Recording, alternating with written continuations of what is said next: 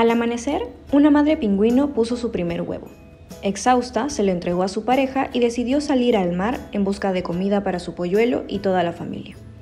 El papá pingüino, un poco nervioso, recibió el huevo con afecto y para evitar que tocara el suelo helado, lo colocó primero sobre sus patas y lo cubrió con las plumas de su abdomen, tal como lo hizo su padre cuando empollaba a sus crías.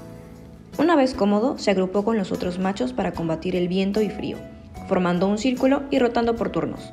Los que estaban afuera se movían al centro del grupo donde había calor, mientras que los pingüinos del interior pasaban a los bordes para proteger a los demás. Así transcurrieron dos meses hasta que regresó la mamá pingüino con el alimento. La pareja se reunió justo a tiempo para presenciar el nacimiento de su pequeño polluelo. Las grandes lecciones de solidaridad nos la dan quienes menos pensamos.